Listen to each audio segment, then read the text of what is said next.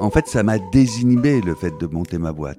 Ça m'a appris à ne plus être dépendant du désir des réalisateurs ou des productions. Donc de proposer davantage. J'ai commencé à, proposer des formations, des coachings, des séminaires, etc. Ben là, j'étais tout seul. Il fallait que j'aille convaincre des gens de m'acheter. Donc j'étais dans une démarche où je vais vers, où je vais vendre mon truc. Et un acteur, il doit faire ça. Mais il ne le sait pas au début. Bonjour et bienvenue sur le podcast Allez Vas-y. Allez Vas-y, c'est le podcast qui met en lumière les personnes qui ont décidé de donner du sens à leur vie en agissant.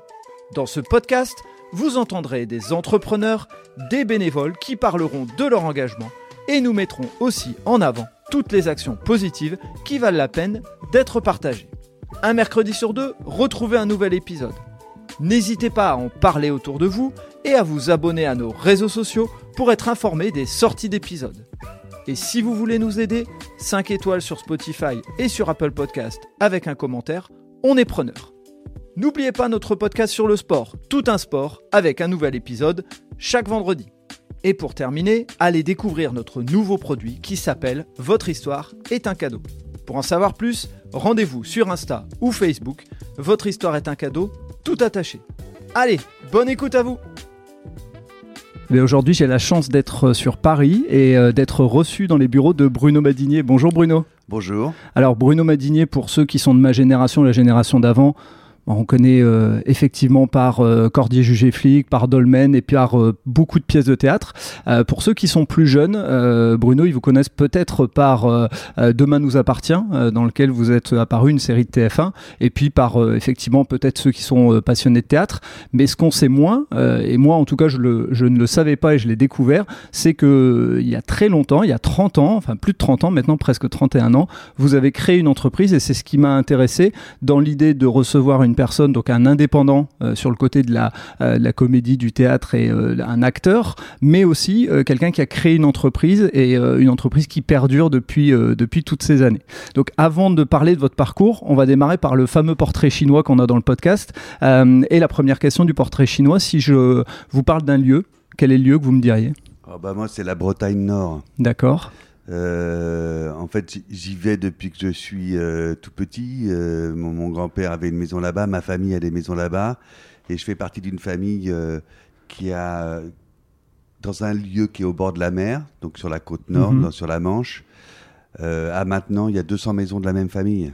D'accord. Donc c'est tout un clan familial, et en fait, c'est une région que j'arpente depuis plusieurs années en bateau et que je trouve magnifique, sauvage et magnifique carrément ressourçant quand, euh, quand on vit à Paris. Des fois, on a besoin de déconnecter aussi un petit peu, je suppose. Euh, si je vous parle d'un plaisir gourmand, est-ce qu'il serait plutôt sucré, plutôt salé? Ah, salé. Salé ah. Et ce serait? Euh, Alors, le, le, nec plus ultra, c'est l'œuf. D'accord.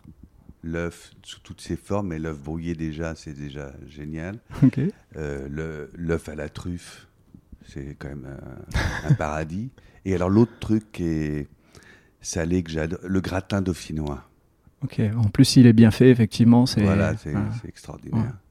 c'est, des plaisirs comme ça, moi, c'est plutôt salé. Ok, et il, est tôt le matin, il est 9h, et pour autant, là, ça me donne envie, là, le, le, gratin dauphinois, il me donne envie. Euh, si je vous parle d'une passion et ou d'un passe-temps, parce que des fois ça peut être euh, différent. Bah, j'ai, un premier passe-temps qui est, de, comme je vous le dis, de naviguer. Mm-hmm. Euh, j'ai un deuxième passe-temps qui est de découvrir des lieux. Mhm. Et euh, j'ai un troisième passe-temps qui est de, de lire. Moi, je, je, je lis.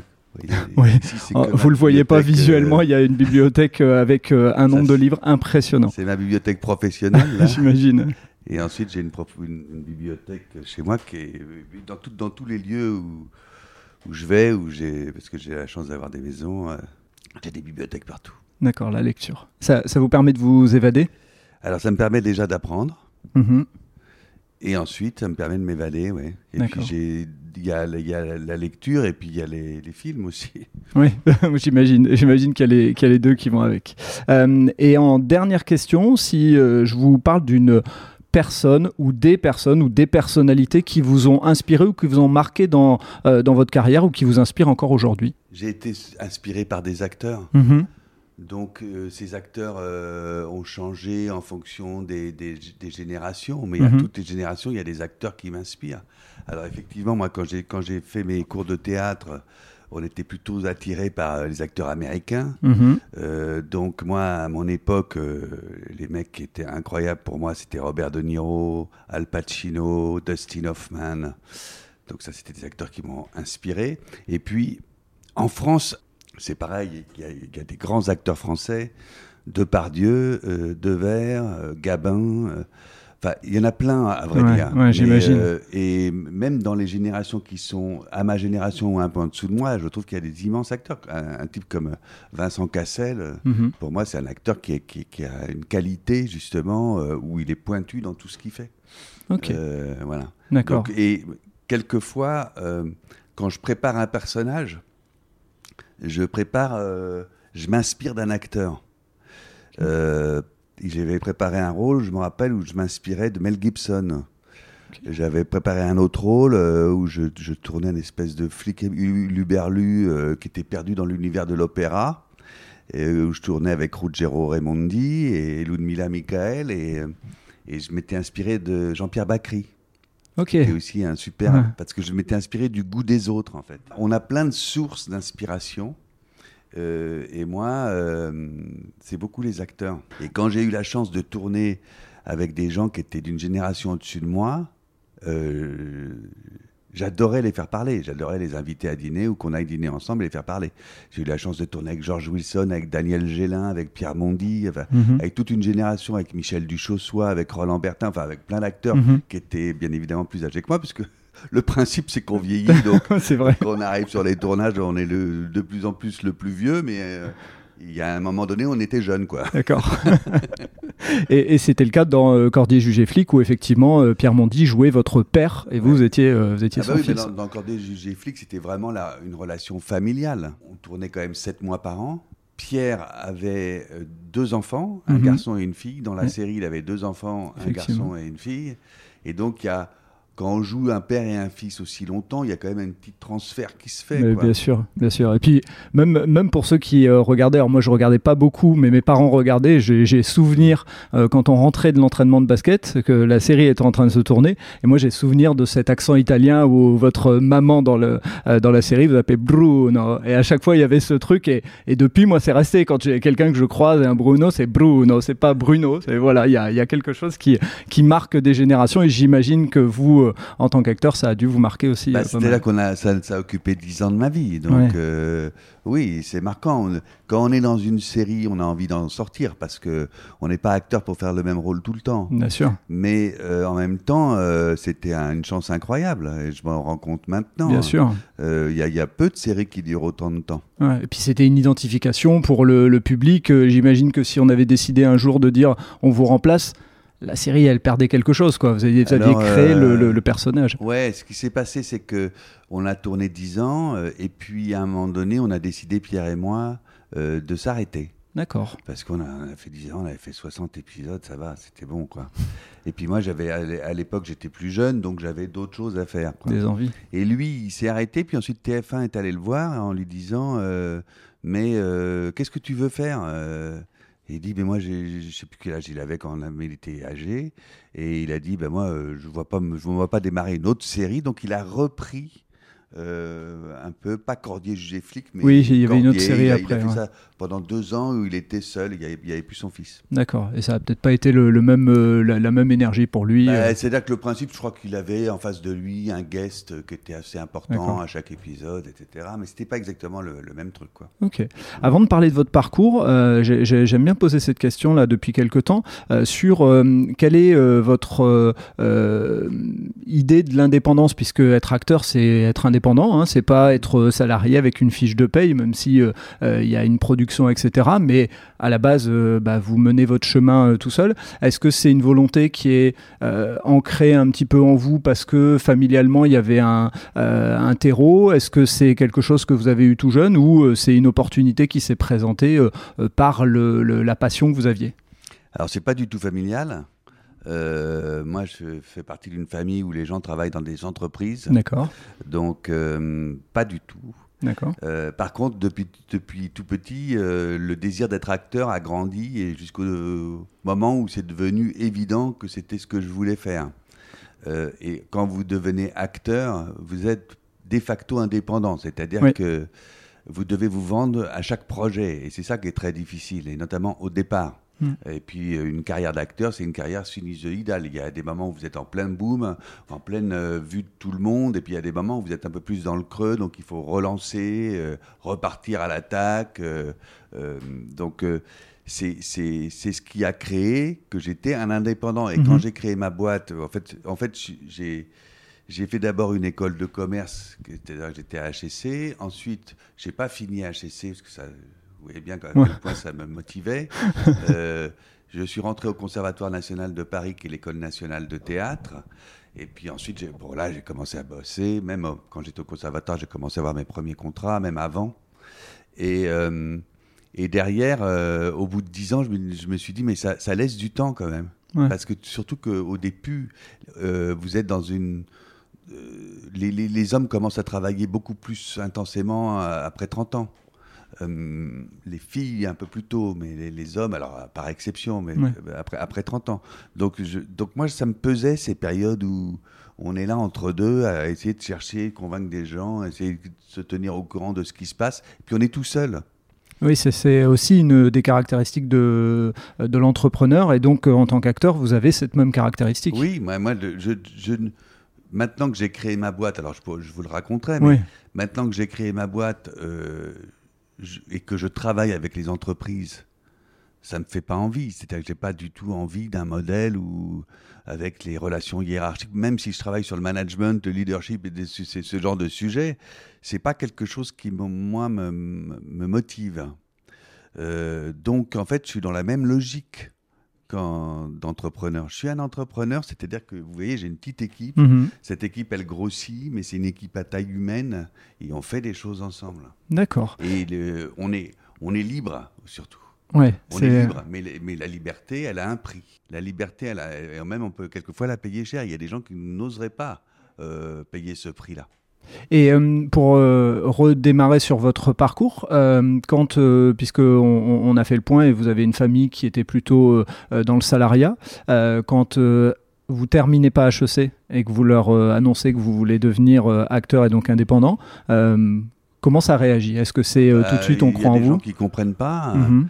Euh, moi, mon père, il, il m'a- il dit J'espère que tu vas réussir en tant qu'acteur, euh, parce que tu es très orgueilleux et, et je pense que ça va. Tu en auras besoin. Tu auras besoin d'une certaine forme de réussite. Mais bon, euh, une fois. Vous savez, euh, moi. j'avais 22 ou 23 ans quand je suis rentré au conservatoire, donc j'ai affirmé mon choix. J'avais 22 ans, Ouais. j'assumais les conséquences de mon choix. Ok. Et pour repartir donc sur, euh, euh, sur votre parcours et donc euh, vous laisser la parole là-dessus, le théâtre, euh, de ce que j'ai lu, ça a démarré très jeune, Ouais. 10-11 ans, c'est ça? Ouais, c'est ça. Ok. En fait, j'ai- commencé à être dans des, des- des ateliers théâtre à l'école. Ça a commencé à me plaire. J'ai- un prof, quand j'étais en sixième, qui m'a emmené à la comédie française euh, voir Cyrano de Bergerac. Et j'étais émerveillé. C'était Jean Piat qui jouait Cyrano. Et puis, euh, et puis c'est monté. Et puis, euh, quand j'étais ado, c'était la grande époque de l'expression corporelle. D'accord. hein. Euh, et donc j'étais dans pareil à l'école, il y avait un groupe d'expression corporelle. Et là, j'ai- je me suis fait des potes, on a monté des spectacles, on a monté des spectacles d'impro. euh, voilà, on a, on a fait tout un truc, si vous voulez, de, de d'aller jouer là où on pouvait, de monter des groupes amateurs, etc. Et puis c'est parti, quoi. Et qu'est-ce qui vous plaisait quand vous arrivez là, par exemple, à la Comédie Française et que vous voyez Jean Pia, euh, et quand vous après vous montez la troupe, qu'est-ce qui qu'est-ce qui vous donnait de l'énergie? C'était c'était quoi le, le- le petit Bah, truc C'est le fait jeu, en fait. Ouais. Euh, c'est d'abord quand, quand, quand j'étais gamin et que je, que je vais voir un spectacle à la Comédie Française, c'est tout d'un coup on découvre un univers. C'est quand même majestueux. Euh. Puis le Cyrano, c'est une grande pièce. Et puis euh, il y a des moyens, donc il y a des décors, il y a une mise en scène, il y a, il y a du monde sur scène. Enfin, et puis c'est une très belle histoire, quoi. Enfin, c'est Ben oui, oui, clairement. voilà, donc il y a une langue. euh, en fait, le, le- le théâtre, c'est un lieu du verbe. par rapport au cinéma. C'est le lieu où, où, le verbe, la parole est sacré. Donc, euh, donc tout ça, ça m'inspirait beaucoup. Et puis moi, j'avais, l'habitude euh, aussi, euh, quand on était, vous voyez, en été, en vacances, de monter des spectacles d'enfants. D'accord. Voilà. Donc devant, devant la famille, quoi. Ouais, c'était le, le- le moyen de, de continuer à, à faire perdurer votre, Bah, votre C'était même passion. avant, même avant, même ouais. de tout petit. J'adorais me, me- me- me produire en spectacle. quoi. D'accord, ok. Et, euh, et donc, quand, euh, quand vous commencez à monter euh, ces troupes avec les copains et autres, à quel moment vous vous dites je vais en faire mon métier Est-ce qu'il y a eu un moment où Bah, vous vous êtes dit je vais en faire mon métier quand j'étais en prépa, j'avais pas vraiment le temps de Mhm. ça. Bien sûr. parce qu'on travaille pas mal. Et puis dès que j'ai intégré HEC, je me suis dit, alors là, ça me laisse du temps. Là. Là, moi, ça m'intéresse pas, donc je vais avoir encore plus de temps. Quoi. Et, euh, et en fait, euh, j'ai été. Donc HEC, c'était à- c'est à Jouy-en-Josas. À côté, il y avait Versailles. Donc, j'ai été au conservatoire de Versailles. La directrice du, du cours dans au conservatoire de Versailles, c'était euh, Marcel Tassancourt, qui était la directrice du théâtre Montancier à Versailles. Et donc, très vite, euh, on a fait tous les petits rôles dans ces spectacles. Il y avait plein de spectacles, des matinées classiques, etc. Et on faisait les petits rôles. Et d'ailleurs, euh, il y a Catherine Fro qui vient de là. aussi. D'accord. Ok. Il y a plein de gens qui sont passés euh, par là. Et, et nous, avec les, là, cette fois, les copains du Mhm. conservatoire, on a monté une, une, trou- une vraie troupe amateur où on vendait le spectacle en tournée dans le sud de la France, dans des villes, etc. Et on a fait ça trois à Avignon, enfin, Ouais. Avignon off, ouais, des choses comme ça. Et euh, dès la première année, en fait, dès que je suis rentré à HEC, je me suis dit, c'est pas ça que je veux faire, je veux être acteur. Ok. Donc il y a une vraie détermination dans, Ah dans oui, le, oui, dans le parcours. Et hum, le, le, le théâtre, c'est le lieu, puisque moi et le grand public, on vous a connu plus par les, euh, la télévision. Le théâtre, c'est, euh, vous diriez que c'est votre lieu d'expression, c'est Ah bah l'endroit où vous. Bah, Euh, ce qui est- moi, j'ai été formé au théâtre. J'ai d'abord beaucoup joué dans le théâtre subventionné, dans les centres dramatiques nationaux. Et puis ensuite, je suis passé au privé. Et puis, ah, c'est vrai qu'à un moment donné, la télé a un peu happé. Alors, euh, je ne vais pas renier la télé.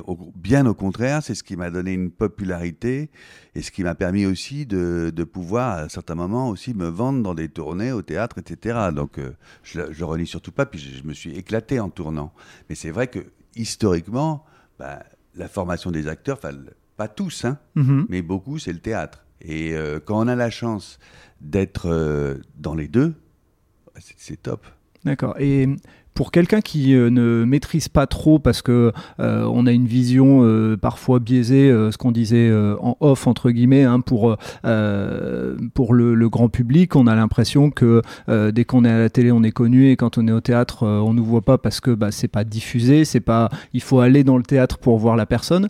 Qu'est-ce que vous, c'est quoi les grandes différences pour vous? Comment Entre vous pourriez les expliquer entre le théâtre et, et la télévision, même pour euh, pour un acteur? Bah, la télévision, euh, en fait, si vous avez un rôle à la télévision, déjà, ça vous donne euh, un panel de spectateurs immédiatement beaucoup plus important. Ouais. Euh, quand on faisait la série euh, Les Cordiers, on était sur des moyennes de 8 à 10 millions de, de téléspectateurs à chaque fois. Quand on a fait Dolmen, on avait 12 millions de moyenne à chaque épisode, ce qui est d'ailleurs le record. hein. On a fait le, le da- le dernier euh, épisode de Dolmen, il a fait 13 millions. Donc c'est Oui, ce qu'on fait plus maintenant, puisqu'il y a une dilution Non, avec la TNT, Netflix, etc. Ouais. Mais même maintenant, si vous faites 4 à 5 millions de téléspectateurs sur un- une série ou un, ou un film, euh, c'est pas euh, 400 personnes dans une salle tous les soirs ou même 600 personnes dans une salle tous les soirs. Les, les équivalents, ça peut être les gens qui font des grands concerts ou des grandes salles où tout d'un coup on, on dit ben tiens ils ont fait un million de téléspectateurs, de spectateurs, pardon pas de téléspectateurs mais de spectateurs. Mais ce million ils l'ont fait sur combien de temps? Ouais, c'est ça. C'est pas, c'est pas sur euh, une Alors, soirée. euh. Le truc de la télé, c'est que ça, ça passe aussi. Mhm. Et ce que faisaient les séries, euh, ça passe. C'est-à-dire que vous faites une soirée. Donc même si vous avez fait 8 millions, euh, Et puis ça dépend quel rôle vous avez. Il y a des rôles qui sont en vue parce qu'ils portent le projet. Et puis vous, vous avez trois jours dans un, dans un téléfilm, bah, c'est pas la même vie. Hein. Mm. Et il y, y, a plein de gens, plein d'acteurs qui font trois jours par-ci, trois jours par-là, euh, et qui vivent comme ça. Et donc justement, votre euh, rôle d'acteur, comment il, enfin, c'est quoi la différence pour des gens qui s'y connaissent pas? Quand on est au théâtre, c'est du vivant, c'est du direct, il y a l'adrénaline, alors qu'à la télé, la prise, on peut la refaire plusieurs fois. Bien sûr. Alors, au théâtre, on répète, mhm. donc on passe euh, entre 5 euh, et 8 semaines à répéter le spectacle pour qu'il soit euh, performant quand on est sur scène. Donc ensuite, on joue. Donc ensuite, il n'y a, a, pas d'idée de... On joue tous les soirs la même chose. Mais effectivement, on est devant le public. Et donc, c'est avec le public aussi qu'on affine tout ce qu'on propose. Et c'est ça qui est intéressant. Et ce qui est intéressant, c'est de créer aussi cette alchimie particulière tous les soirs et de, et de creuser son rôle. Quand vous dites on affine, euh, ça veut dire que en fonction des rires, en fonction des réactions du public, vous savez que peut-être le lendemain, vous allez refaire un peu. Euh, exactement. Et ça veut dire qu'on en parle beaucoup avec les gens de la troupe. Ok dit bah, tiens, à ce moment-là, ça a réagi comme ça, on pourrait peut-être faire ça, peut-être voilà. Donc on en parle, même si on est dans un cadre très précis, mhm. ça évolue le, le, spectacle. Quand vous tournez, ce qui est, ce qui est très excitant, c'est de justement de changer de décor tous les jours. C'est d'arriver dans un univers et puis euh, c'est pas le même lieu, vous n'êtes pas avec les mêmes acteurs parce qu'il euh, y a plein de rôles. Donc euh, aujourd'hui, vous êtes avec un tel, le lendemain, vous êtes avec une telle. Là, il y a toute, toute la troupe. Euh, vous voyez Donc c'est des modalités qui, qui, changent tout le temps. et puis quelquefois, on part sur des, énormes, des grandes aventures, quoi, où ça dure des mois. On est en dehors, on est, nous, par exemple, Dolmen, c'est sept mois de tournage en Bretagne au bord de la mer tout le temps, Belle-Île, euh, la pointe Saint-Mathieu, enfin des, endroits qui tout d'un coup sont aussi euh, inspirants et ressourçants. Et avec des moments, je suppose, euh, contrairement au théâtre par exemple, où on est dans des situations où, je ne sais plus, j'avais lu une interview de, de vous, où vous êtes mouillé, etc. Enfin, ça, c'est pas la même chose que le, que le théâtre. Bah, c'est-à-dire qu'on essaie de, au cinéma, on essaie de reproduire le plus possible la réalité. Le théâtre, c'est l'endroit de l'imaginaire. Mm-hmm. Donc on est dans un cadre et on fait imaginer, on fait, on fait vivre quelque chose aux gens qui sont captifs dans une salle. Mais au cinéma, on reproduit la réalité. Et oui, oui, sur Dolmen, c'était. Ce qui était marrant, c'est que c'était le film était une aventure. Donc on, avait dit euh, à la production et au réalisateur, on avait dit Ingrid Chauvin et moi, au maximum de ce qu'on peut faire, on fait les cascades. Ok. Donc on a, bien sûr, il y en avait qu'on n'a pas faites parce que c'était trop, beaucoup trop dangereux. Mais par exemple, moi, j'avais, j'avais mon permis bateau et donc je m'éclatais à faire, euh, faire les poursuites en bateau, les machins, les trucs. Vous viviez vraiment, vous étiez dans le, dans le rôle. C'est, très sympa. Puis c'est, vrai que de, de partir aussi, euh, parce que c'est pas, pas. Enfin, les Cordiers, c'était spécial parce qu'on tournait à Paris et, les studios étaient opérés en Yvelines. D'accord. Mais souvent, les tournages, vous partez ailleurs. Ouais. Donc il y a un côté, euh, comme les marins, hein, on quitte, euh, on quitte la terre natale et puis on va, va découvrir euh, un autre endroit. Ok, il y a, y a, un côté euh, passionnant, troupe, etc. Enfin, qui, on avait tourné aussi les, les marmottes. En fait, Elie Chouraki avait fait un long métrage qui s'appelait Les Marmottes. Et puis, quand il avait écrit avec Daniel Thompson, il y avait plein de chutes de, de textes. Ils se sont dit, bah, tiens, on va, les personnages existent, on va faire une série. Donc, ils ont produit, une, ils ont produit, on a tourné une série pour la, la télévision, euh, pour TF1. Et euh, on a passé trois mois et demi à Tignes. Donc, euh, vous voyez, vous arrivez. et puis là, c'était une troupe, c'était une famille. Donc, il y avait, on était souvent ensemble. Donc, c'est ces espèces de grandes tablées. Moi, j'adore ça. C'est la vie de troupe, quoi. Et puis, on est en dehors de chez nous. On est le week-end, on va faire du ski. ouais, c'est la belle aventure. Et vous avez parlé tout à l'heure, et ça, ça, je trouvais ça très intéressant par rapport aussi au monde de l'entrepreneuriat. vous avez parlé du fait que bah, il faut aller se vendre parce qu'on a aussi cette, euh, cette image de euh, euh, l'acteur, on le connaît, donc on l'appelle et on lui dit viens, ce qui n'est est pas toujours le cas, et même quand ah on est bah, connu, c'est pas toujours le cas. pas le cas du tout. C'est un peu le cas. Il y a un moment donné où, oui, de temps en temps, il y a des gens qui nous appellent, mais il y a surtout ce que l'on construit. C'est-à-dire euh, le réseau qu'on entretient, euh, les projets qu'on a envie de jouer, qu'on essaye de pousser. C'est pas forcément cela qui arrive. Euh, non, non, c'est toute une gestion des projets, de se faire connaître, d'aller dans des, dans des endroits. C'est comme quand vous êtes dans une, que vous créez une boîte et que Ben vous voulez la faire connaître. hein. Mhm. En fait, votre boîte, c'est vous, quoi. C'est pour ça que je parle de ça parce que euh, ça fait un peu le, rebond et quand vous créez euh, euh, votre structure qui s'appelait à l'époque Madinier Associé, qui est devenue aujourd'hui MEA Soft Skills Factory pour pas dire de bêtises. quand vous créez votre structure, il y a cette idée, donc euh, vous avez dit tout à l'heure, de vous occuper, euh, mais il y a aussi le fait d'utiliser ces, ces compétences que vous voyez que vous arrivez à transposer, ou d'abord, dans un premier temps, c'est pour vous occuper? Alors, il y a plusieurs questions dans votre question. Ouais.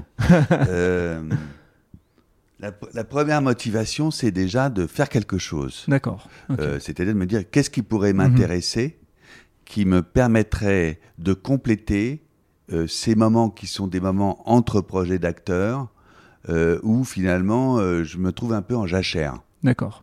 Donc ça, c'était la première motivation. Tiens, ben, qu'est-ce que je fais? Qu'est-ce qui m'intéresse? C'est vrai que l'enseignement, c'est assez marrant parce que on peut se servir, je peux me servir de mon expérience pour la transmettre. Donc c'est comme ça que ça a démarré.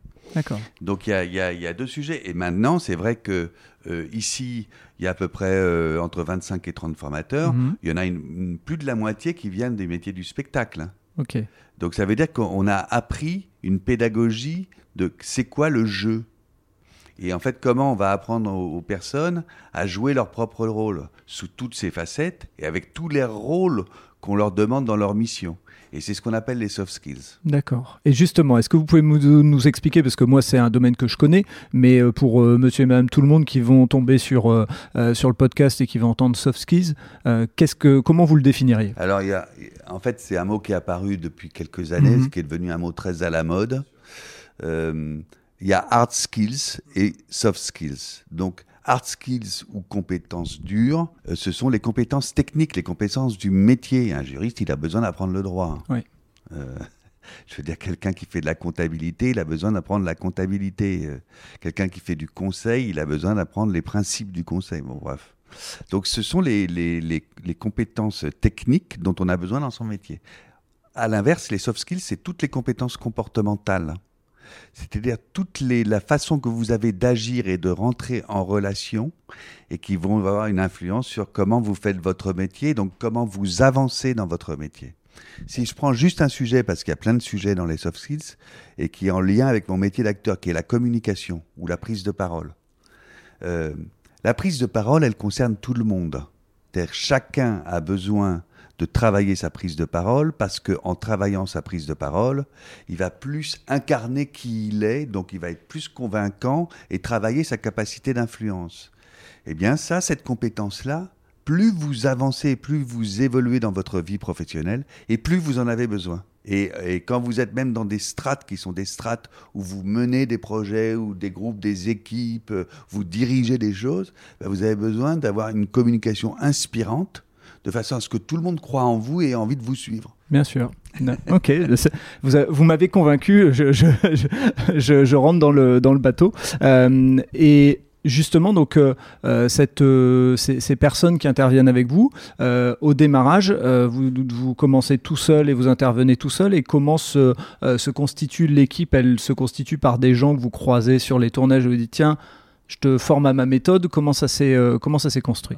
Moi, j'ai toujours euh, agi en me disant, euh, il y a une opportunité, je la saisis, puis on verra ce qui se passe. C'est-à-dire, j'agis, puis on verra ce qui se passe. Donc, euh, euh, quand j'ai créé la boîte, c'était tout simplement, moi, j'avais, ça faisait un moment où je m'étais dit, bah tiens, je vais faire de l'enseignement. J'ai commencé par faire des cours dans des écoles. Et puis, au bout d'un moment, j'ai rencontré des gens au CNPF, qui est le MEDEF actuel. Ils m'ont dit, le- la personne qui fait les, les, les, cours de, enfin, les formations sur la prise de parole est âgée, va, prendre sa retraite. Qu'est-ce que vous pouvez nous proposer?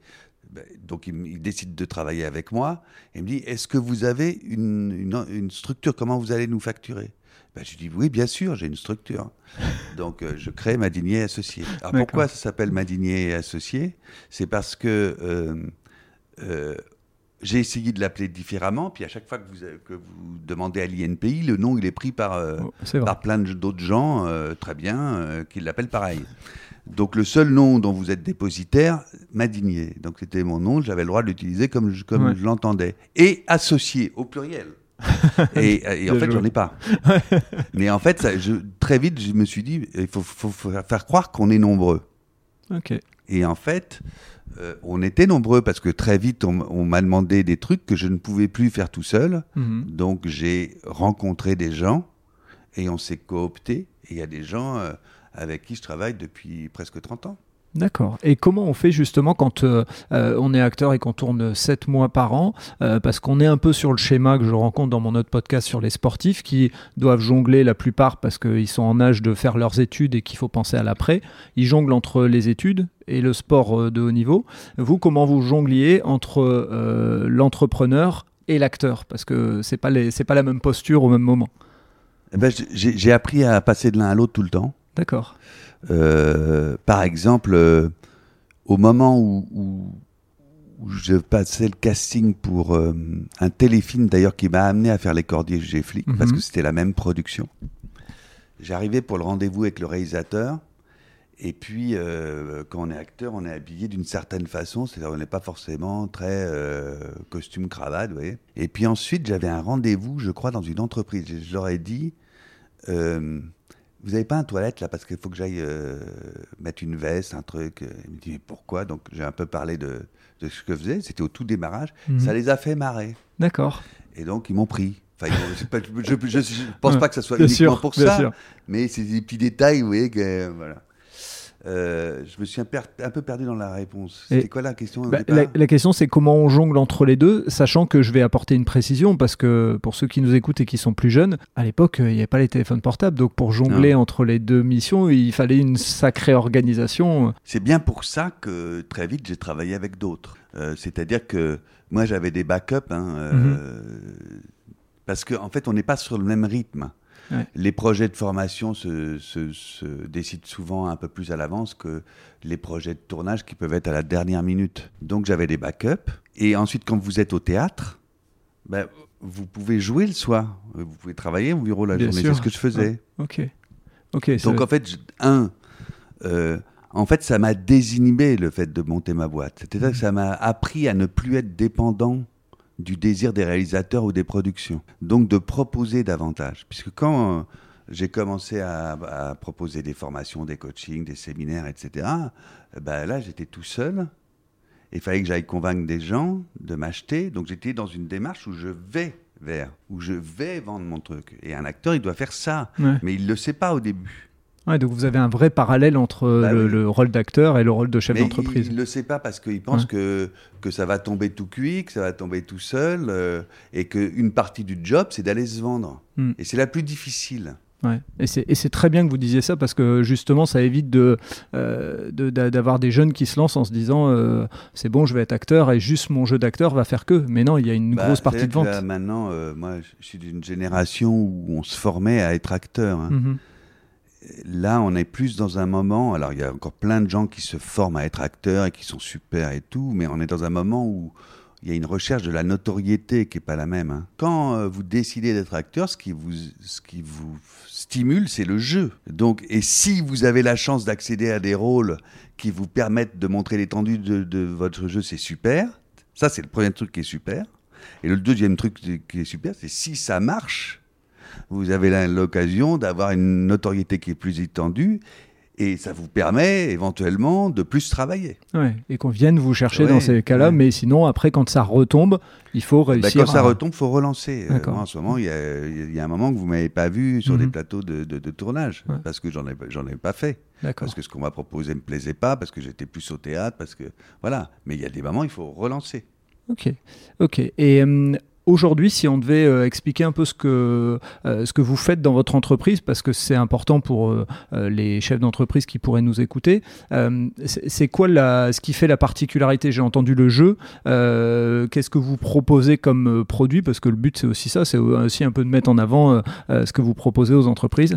Eh bien, on propose des formations Mhm. soft skills ou des parcours de formation soft skills Donc, pour vous donner quelques exemples, puisque là, je viens de refaire le site, comme on a changé de nom, euh, bah, il y a huit grands thèmes de formation, la communication, les relations constructives, l'intelligence émotionnelle, l'intelligence collective, euh, le management, le leadership, le développement commercial, la pédagogie. Donc on, travaille sur tous ces thèmes-là sous plein d'aspects différents. On fait des coachings. Donc ça, ici, il y a un certain nombre de coachs certifiés. Mhm. Donc on accompagne des individus dans leur développement personnel ou professionnel. On fait des séminaires d'équipe et des team building. Donc c'est en fait faire avancer les équipes sur leur fonctionnement ou créer, créer des thèmes sur lesquels elles vont travailler de façon collaborative, leur proposer des activités décalées euh, comme le théâtre, le cinéma, on, mhm. utilise beaucoup, le chant, la musique, le dessin, l'illustration, la danse. Voilà. Euh, et puis c'est euh, produire des vidéos. Donc on produit aussi des, vidéos. Il y a toute une équipe de réalisateurs qui peut travailler si on a des projets vidéo. Bien sûr. Vidéo, film. Et, on vient vous, vous chercher ou faire appel à vous euh, par justement cette idée de, faire quelque chose d'un peu décalé par votre nom, on se dit tiens, je vais avoir euh, euh, du théâtre ou, de la mise en scène, ou alors c'est aujourd'hui des habitudes et du référencement et qui fait que ça revient il y a les Deux. Il y a les deux. Il y a les deux. En fait, euh, ça fait 30 ans alors là que je développe un réseau de relationnel dans le monde de l'entreprise. Donc c'est quelque chose qu'on fait assez systématiquement, c'est-à-dire qu'on fait vraiment des revues commerciales où on décide euh, quelle stratégie avoir pour pouvoir toucher le plus de monde. Euh, on a des relations avec certaines personnes qui sont depuis très longue date. Et puis, on est sans arrêt en train de rencontrer du monde, etc., pour parler de ce qu'on fait. Et dans ce qu'on fait, il y a des programmes qui sont des programmes entre guillemets récurrents, qui, qui, qui, qui tournent un peu euh, sur plusieurs années. Et puis, il y a, des, il y a plein de sur-mesures. Il y a plein de programmes qu'on fait sur mesure. Et c'est marrant parce qu'en ce moment, euh, euh, ben, il, y a, comme, il y a comme des vagues ou des cycles. Euh, et en ce moment, on, me reparle beaucoup de théâtre. D'accord. Donc en fait, on me reparle beaucoup de. Par exemple, là, j'ai un de mes clients qui m'a dit on, fait des formations sur la prise de parole pour lui depuis longtemps. Il dit j'aimerais bien, à côté, pour développer l'aisance de mes consultants, euh, faire un cours de théâtre. Donc on va, on va le créer. J'ai un, gros client qui m'a appelé aussi, euh, dit je, voudrais montrer un concours d'éloquence. Bah, lui, on va, on va répondre à l'appel d'offres, ça, parce que ça, ça nous excite. Euh, on a fait des, des, expériences aussi sur le management ou la conduite de projet, mhm.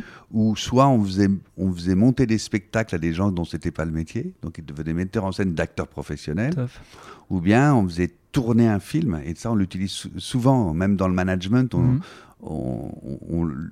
à un moment donné, on leur fait tourner un film ensemble, qu'ils réalisent ensemble et ils jouent dedans. Donc ils l'écrivent, etc. Donc c'est une vraie conduite de projet. Ah, c'est top. Et, moi j'avais une question parce que souvent, euh, pour avoir été RH euh, en entreprise et puis pour avoir discuté avec pas mal de, euh, de, consultants, il y a cette difficulté avec les Français en général. Alors il y a des exceptions bien sûr et on voit que ça évolue justement et tant mieux, je, je suis content d'entendre ce, que ce que vous venez de dire, mais un côté euh, où quand on est dans les team building, on est plutôt dans alors on fait pas ça, on fait pas ça, on fait pas ça, ou dans les entreprises, les gens ont un peu peur de se livrer. Euh, c'était le cas par exemple avec le sport. Moi j'entendais beaucoup de gens autour de moi quand on parlait de team building et notamment des consultants qui disaient bah, c'est difficile parce que euh, pas de maillot de bain, pas de ceci, pas de cela, parce que les gens avaient peur un peu de se livrer en entreprise avec cette question de, de jeux de pouvoir un petit peu qui peuvent exister. Est-ce que aujourd'hui c'est quelque chose bah, avec votre expérience, vous pouvez dire bah ça a évolué ou alors ce constat que moi j'ai, vous l'avez pas souvent eu parce que peut-être que les gens justement viennent faire appel euh, à vous pour cette spécificité? Quand vous travaillez sur vous et sur votre euh, impact, euh, vous êtes obligé de vous dépoiler un peu. Bien hein. sûr, bien sûr. Donc en fait, ça se fait naturellement. Euh, je veux dire, quand vous êtes dans, dans, une formation, un atelier, un séminaire où on travaille là-dessus, euh, il y a un moment donné où il y a des jeux de groupe qui protègent un peu parce qu'on est en groupe, on peut commencer à déconner en groupe, mm. etc. Et moi, je crois beaucoup aussi au fait d'apprendre en s'amusant. Mm-hmm. Euh, je veux dire, d'apprendre que ça soit pénible et que ça soit dur et difficile. Alors oui, il y a des moments où on peut tomber sur des nœuds, on peut tomber sur des trucs qui sont émouvants pour des gens, etc. Mais, mais d'abord, il faut s'amuser faut s'amuser à explorer en fait. Sur les sujets qu'on a eus, non, parce que c'est souvent euh, euh, assez ludique euh, et donc les gens se prennent au jeu. En fait, il faut leur faire retrouver leur, leur âme d'enfant, quoi. Ouais. Ah, on, Enfin, est d'accord. on est d'accord. C'est vrai. C'est vrai. Vous avez, vous avez raison là-dessus. Euh, sur le, le, le- le côté acteur, euh, vous venez de terminer, euh, on a parlé en off, euh, une pièce de théâtre avec Enora Malagré Mhm. derrière un, Derrière le rideau. derrière le rideau. J'allais dire derrière un rideau, mais c'est derrière le rideau. Qu'est-ce que aujourd'hui, en étant en même temps chef d'entreprise et en, en étant acteur, Qu'est-ce que vous ressentez quand vous êtes dans cette, euh, euh, dans cette nouveauté de devoir relancer et puis de terminer euh, une pièce de théâtre euh, Qu'est-ce que vous ressentez Ah aujourd'hui bah, comme, comme je joue moins que, que je ne l'ai fait à une période, Mhm. pour moi, c'est la cour de récré. J'adore, quoi. Là, en plus, la tournée, j'adore. Ouais. D'aller à tel endroit, à tel endroit, de changer d'endroit, j'adore. J'adore jouer à Paris aussi. hein. Mhm. Mais là, en l'occurrence, on devait jouer à Paris, et puis il y a eu le Covid, et ça, ça a foutu Oui, un peu le truc, oui. le truc en l'air. Mais euh, je, c'est, moi, c'est un espace de, de plaisir. Les pièces de théâtre, je prends un grand soin pour les choisir. hein. Parce que, si tout d'un coup vous avez la chance que ça marche, vous vous êtes embarqué longtemps. hein. Euh, si ça marche, vous pouvez très bien jouer une saison, plus euh, la tournée derrière. Donc euh, vous êtes, vous êtes parti sur un an, un an et demi, deux ans. euh, quelquefois bien, bien sûr plus court, mais donc vous avez intérêt à avoir envie de jouer la pièce tous les soirs. Ok, j'imagine bien, j'imagine bien. Et un petit, un petit truc de chef d'entreprise parce que le fait d'avoir deux activités euh, et puis euh, euh, le besoin aussi de, de respirer de temps en temps et d'aller en Bretagne et de profiter de sa passion. Comment vous organisez votre gestion du temps Euh, Parce que souvent on sait que c'est une problématique. Est-ce que vous avez un truc particulier? Est-ce que par exemple dans votre agenda vous calez déjà les les moments où vous dites euh, là je vais aller en mer, là je vais aller faire telle chose, et puis ensuite je viens remplir les autres choses, ou comment ça fonctionne Bah, pour déjà, il y a une saisonnalité, parce Mhm. qu'ici, euh, le, le mois d'août, c'est un mois où, ici, euh, chez MEA, Soft Skills Factory, il n'y a pas beaucoup d'activités. Donc, généralement, l'équipe prend ses vacances en août. Donc, je sais que j'ai déjà cet espace-là. Et puis ensuite, il y, a une- il y a quelque chose qui a quand même profondément modifié les habitudes de travail, c'est le télétravail. Donc, euh, il y a des moments où je pars une semaine télétravailler ailleurs. Et ça vous permet de travailler sur la Bah, stratégie Ça me permet de, de, de, d'être, euh, de me ressourcer un peu. Mhm. Quoi. Ouais, Voilà. Mais c'est vrai que moi, je travaille pas mal. J'imagine ça, se- ça se ressent de toute façon dans le, euh, dans le discours et dans les échanges que, que- qu'on qu'on vient d'avoir. Euh, c'est quoi l'avenir pour, euh, pour vous en tant qu'acteur et c'est quoi l'avenir pour, pour votre entreprise euh, Bah là, euh, on a changé de nom parce que moi, je voulais créer une marque. Ça, ça, ça Mhm. n'avait plus de sens que ça s'appelle de mon nom. moi. Bien sûr. Donc voilà. Donc, bon, moi, mon, mon ambition, c'est que cette marque, elle, elle dure Mhm.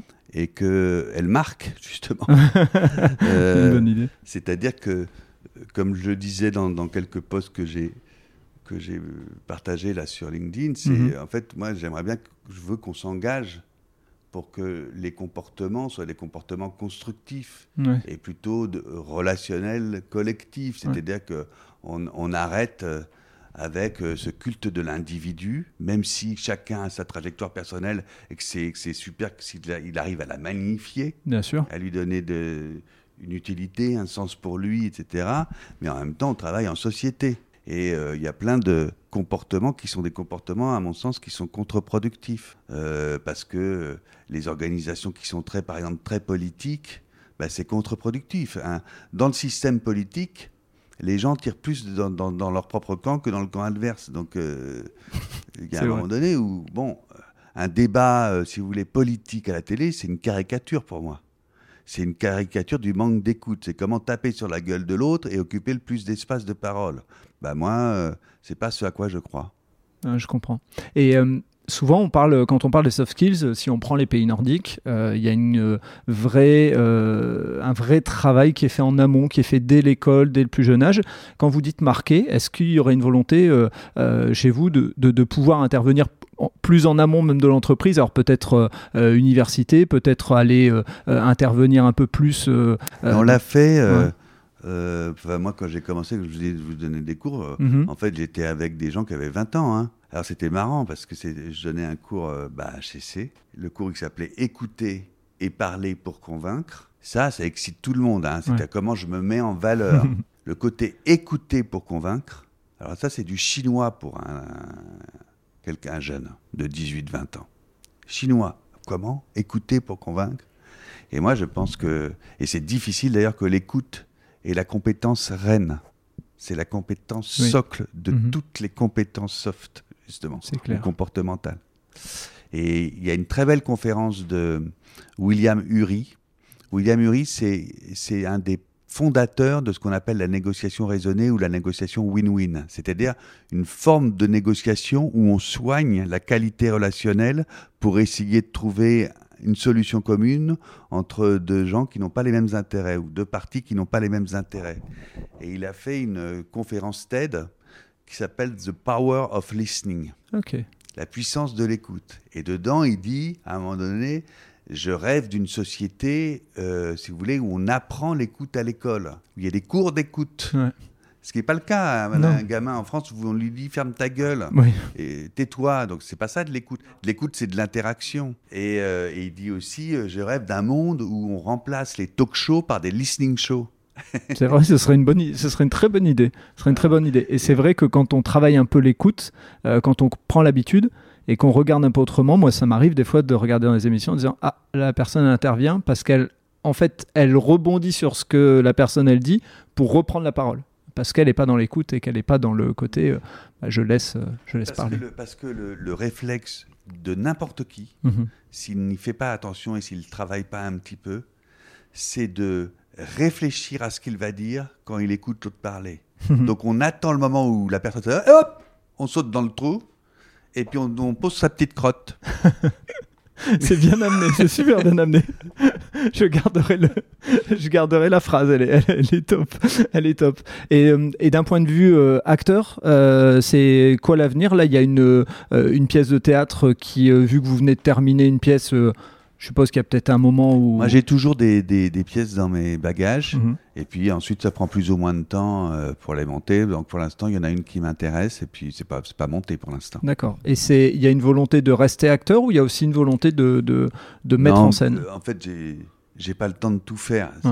Mhm. Mais si un jour euh, l'occasion se présente, pourquoi pas? Je l'ai déjà fait. J'ai déjà fait de la mise en scène de théâtre euh, ici dans le contexte parce que j'ai monté des spectacles sur des thèmes d'entreprise pour faire réagir des gens. Euh, Donc, on, Top. par exemple, on avait fait, euh, on avait fait euh, une pièce qu'on a jouée dans tout un réseau euh, de trucs, et on invitait des gens, et ensuite on créait un débat autour du management. Donc ça, la pièce, ça s'appelait six, Six personnages en quête de management. C'était sur le modèle de Pirandello, euh, Six personnages en quête d'auteur. Mhm. Et donc, en fait, c'était des, des- des- comédiens qui débarquaient dans une pièce où ils devaient répéter une pièce qui se jouait dans l'entreprise. Et puis, cette pièce, elle était sur, justement sur les relations un peu euh, managériales, manager de premier niveau, au-dessus, etc. Les gens qui sont en, en entonnoir, les ouvriers qui gueulent, etc. C'était là-dessus, sauf qu'ils n'avaient pas de metteur en scène. Donc, on faisait le parallèle entre metteur en scène et manager. Ok. Voilà. Ok, Ah, c'est une bonne, euh, c'est un bon parallèle Ah bah et oui. ça, ça marche très très bien.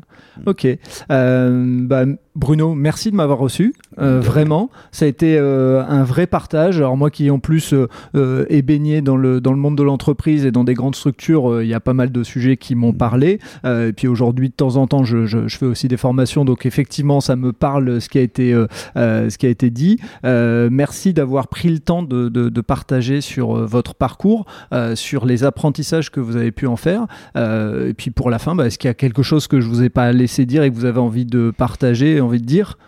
Non, non. euh, D'abord, un, vive la vie, hein, parce que la vie, elle est, elle est multiple. Mhm. Et deux, euh, si chacun peut trouver sa voie, c'est génial. C'est vrai. Et dans l'harmonie. C'est vrai, je suis d'accord. Je suis d'accord. Et ben on va terminer là-dessus alors. Merci beaucoup Bruno. Merci à vous. Au plaisir. Merci d'avoir écouté cet épisode jusqu'au bout.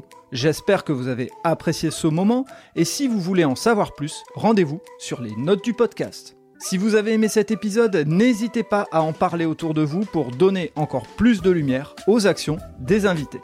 Si vous avez envie de suivre Allez Vas-y, abonnez-vous et évaluez le podcast, notamment sur Spotify et Apple Podcast, sur votre plateforme d'écoute préférée. Si vous voulez faire avancer mon travail, laissez un commentaire sur Apple Podcast, ça aide à faire connaître le podcast. Pour ceux qui ne le savent pas encore, j'ai lancé un autre podcast sur le voyage qui s'intitule Loin de chez soi. Il est disponible sur Apple Podcast, Spotify, Deezer et sur les plateformes d'écoute. Je vous donne rendez-vous un mercredi sur deux pour un podcast Allez vas-y sur les entrepreneurs et entrepreneureux, les bénévoles et les engagés. Et tous les vendredis pour un épisode consacré aux sportifs et aux sportives. D'ici là, portez-vous bien.